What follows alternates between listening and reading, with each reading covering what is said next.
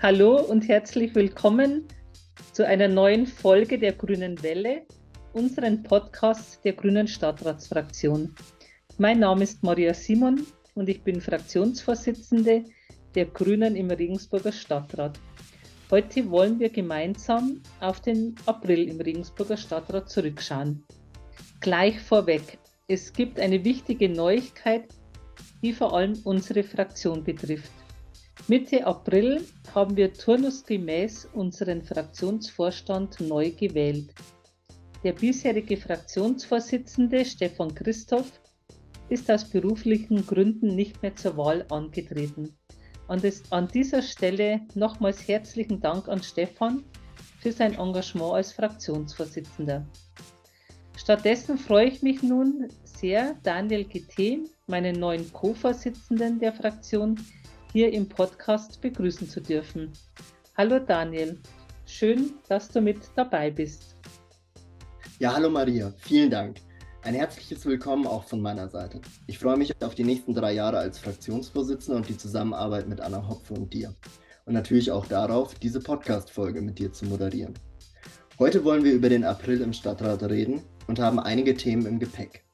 Die Stadt hat einen neuen Planungsreferenten, mit einem Bürgerbegehren machen wir die Rewag erneuerbar. Das Ergebnis des Fahrradklimatests für Regensburg liegt vor und gemeinsam mit Jakob Friedl haben wir einen Berichtsantrag zur personellen Situation im Amt für Integration und Migration gestellt. Gute Nachrichten gibt es vom Theater und aus dem Sportausschuss. Also fangen wir am besten gleich an.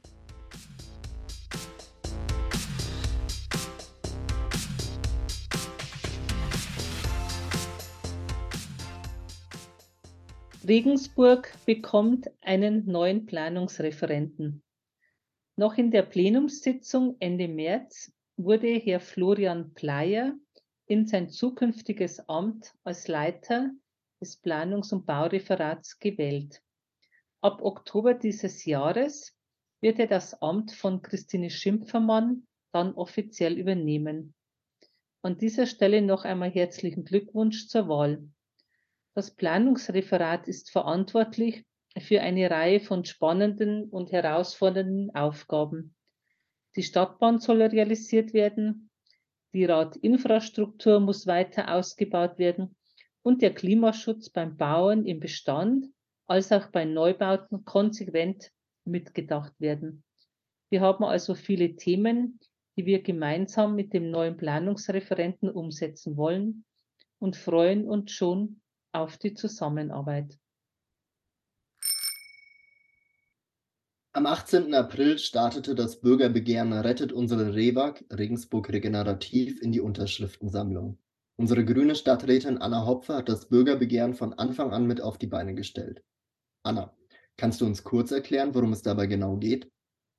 Ja, hallo Daniel, hallo Maria. Das Bürgerbegehren Regensburg Regenerativ hat zum Ziel, die REWAG, also unseren regionalen Energieversorger, zu transformieren und zwar zum Ökostromversorger.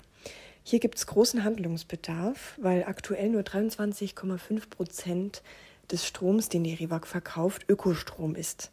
Ähm, also recht wenig. Die REWAG ist hier noch sehr fossil aufgestellt und das Bündnis, was jetzt bis Juli 6000 Unterschriften sammeln will, ähm, möchte das ändern. Ich glaube, wir haben hier einen guten Ansatzpunkt, um die Energiewende vor Ort voranzutreiben, denn die REWAG soll diesen Ökostrom möglichst selbst erzeugen in regionalen Anlagen und hier herrscht einfach noch großes Potenzial, das es jetzt zu nutzen gilt.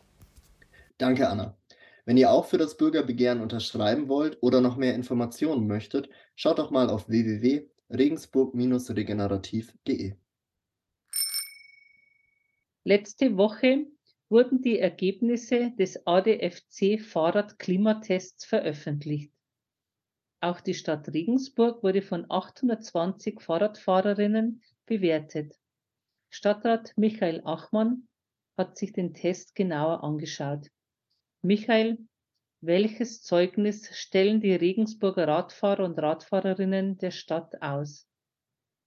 Ja, mit wenig Überraschung natürlich kein sehr gutes mit einer Gesamtnote von 3,9, also im Schulnotensystem erreicht Regensburg hier wirklich keine Spitzenwerte und wir befinden uns mehr oder weniger in der, im Mittelfeld im Bayern-Vergleich. Besonders schlecht haben die Menschen hier die Wegführung bei Baustellen bewertet mit der Note 4,7 und zum Beispiel auch die Abstimmung der Ampelschaltung auf den Radverkehr. Ich glaube, da kennen wir alle unsere Ampeln, an denen wir immer wieder stehen bleiben müssen und was äh, das uns dann ärgert. Also hier werden wir auch in Zukunft weiter versuchen, darauf einzuwirken, dass die Ampelschaltungen für den Radverkehr eine grüne Welle ergeben können, zumindest entlang zum Beispiel der Hauptrouten, die ja für den Radentscheid umgesetzt werden sollen. Und äh, spannend fand ich auch, dass ich offensichtlich, und das ist eine kleine Bestätigung, nicht die einzige Person bin, die von Falschparkern auf Radwegen genervt ist. Auch hier haben wir die Note 5,0 von den äh, Menschen, die teilgenommen haben, erhalten.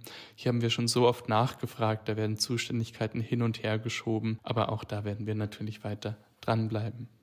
Vielen Dank für die Erklärung, Michael.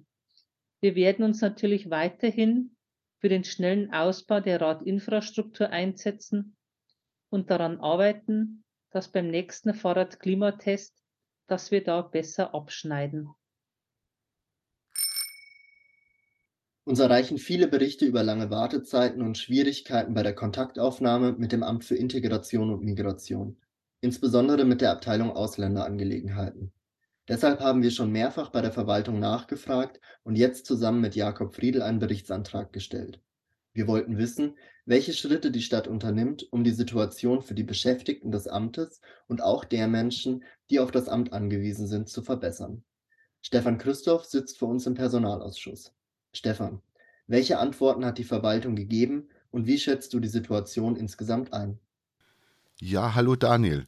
Uns wurde berichtet, dass von 55 Stellen in der Abteilung Ausländerangelegenheiten derzeit 47 besetzt sind. Das klingt erstmal nach einer guten Quote, heißt aber, wenn man es ausrechnet, am Ende, dass doch fast 15 Prozent der Stellen, die eigentlich für die Arbeit eingeplant sind, gerade nicht besetzt sind. Außerdem gibt es einen außergewöhnlich hohen Krankenstand in der Abteilung. Uns wurde berichtet von Tagen, an denen der Schalter in der offenen Sprechstunde regulär um 10.30 Uhr zugemacht hat, aber es dann bis 14 oder 15 Uhr dauert, bis alle Fälle abgearbeitet sind. Und die Leute sind dann, die Mitarbeitenden sind dann natürlich in der Zeit auch nicht am Telefon erreichbar. Das ist sowohl für die Mitarbeitenden belastend als ganz klar auch für diejenigen, die im Zweifelsfall dringend irgendwas vom Amt benötigen. Uns wurde erzählt, dass die Verwaltung schon seit 2017 daran arbeitet, hier ein Telefonsystem einzurichten, das die Erreichbarkeit per Telefon verbessern soll. Das soll jetzt tatsächlich bald an den Start gehen, aber man muss auch sagen, sechs Jahre sind natürlich viel zu lange, um sowas umzusetzen. Und was auch bald kommen soll, ist eine Online-Terminvergabe, aber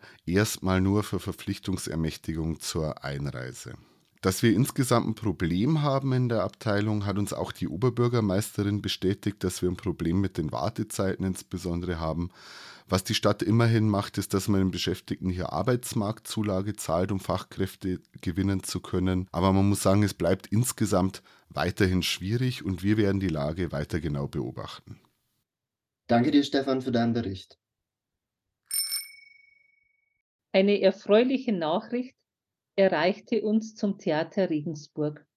Letzte Woche wurde im Rahmen einer Pressekonferenz verkündet, dass das Theater Regensburg zum Staatstheater wird. Wibke Richter ist im Verwaltungsrat des Theaters und war auch bei der Pressekonferenz dabei. Wibke, was bedeutet diese Änderung denn nun für das Theater Regensburg? Wie kam es zu der Änderung und wie geht es jetzt voraussichtlich weiter? Das war richtig aufregend. Wir hatten als Verwaltungsrat zunächst noch eine Einladung zur Pressekonferenz mit Staatsbesuch bekommen und wussten offiziell gar nicht, was genau verkündet werden würde. Natürlich war das Thema Staatstheater bei uns intern zuvor besprochen worden und wir waren natürlich vorbereitet, aber der Ministerpräsident hat sich tatsächlich bis zum Schluss bedeckt gehalten. Und die Verkündung der frohen Botschaft war dann auch ganz großes Theater. Unser angehendes Staatstheater Regensburg hat sich nicht lumpen lassen und hat das Event ganz beeindruckend inszeniert. Der rote Teppich wurde ausgerollt, von TänzerInnen umsäumt. Es gab Musik und Schauspiel und hohe Reden von Ministerpräsident Söder, den beiden Staatsministern für Acker und Blume und natürlich von der Oberbürgermeisterin. endgültigen Ernennung ist es jetzt noch ein langer Weg. Es wird mehrere Jahre dauern bestimmt. Aber ich freue mich mega.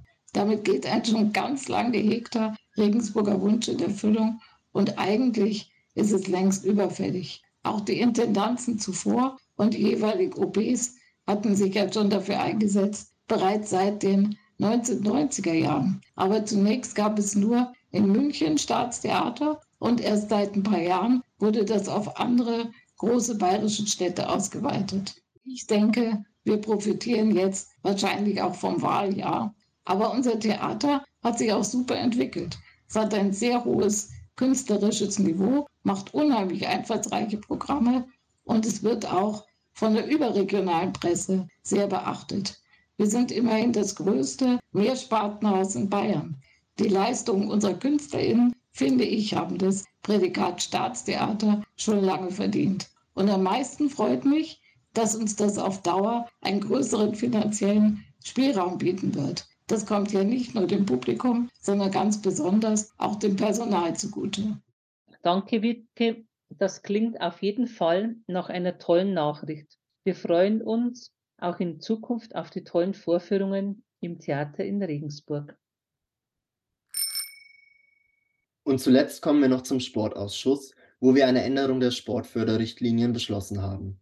Auf unsere Initiative hin sind Zuwendungen für Sportvereine bei energetischen Maßnahmen nur noch möglich, wenn eine Beratung durch die Energieagentur stattgefunden hat, mit dem Ziel, dass zur Strom- und Wärmeversorgung primär Erneuerbare verwendet werden. Wir hätten uns hier durchaus mehr Verbindlichkeit gewünscht, damit in Zukunft keine fossilen mehr gefördert werden, konnten dafür im Ausschuss aber keine Mehrheit finden. Das Ergebnis ist trotzdem ein Schritt in die richtige Richtung. Und das war es auch schon wieder mit unserer heutigen Folge der Grünen Welle. Wir hoffen, es hat euch gefallen und ihr seid gut informiert und wir freuen uns, euch auch beim nächsten Mal wieder begrüßen zu dürfen. Bis dahin, ciao und eine gute Zeit. Bis dann, bleibt stabil.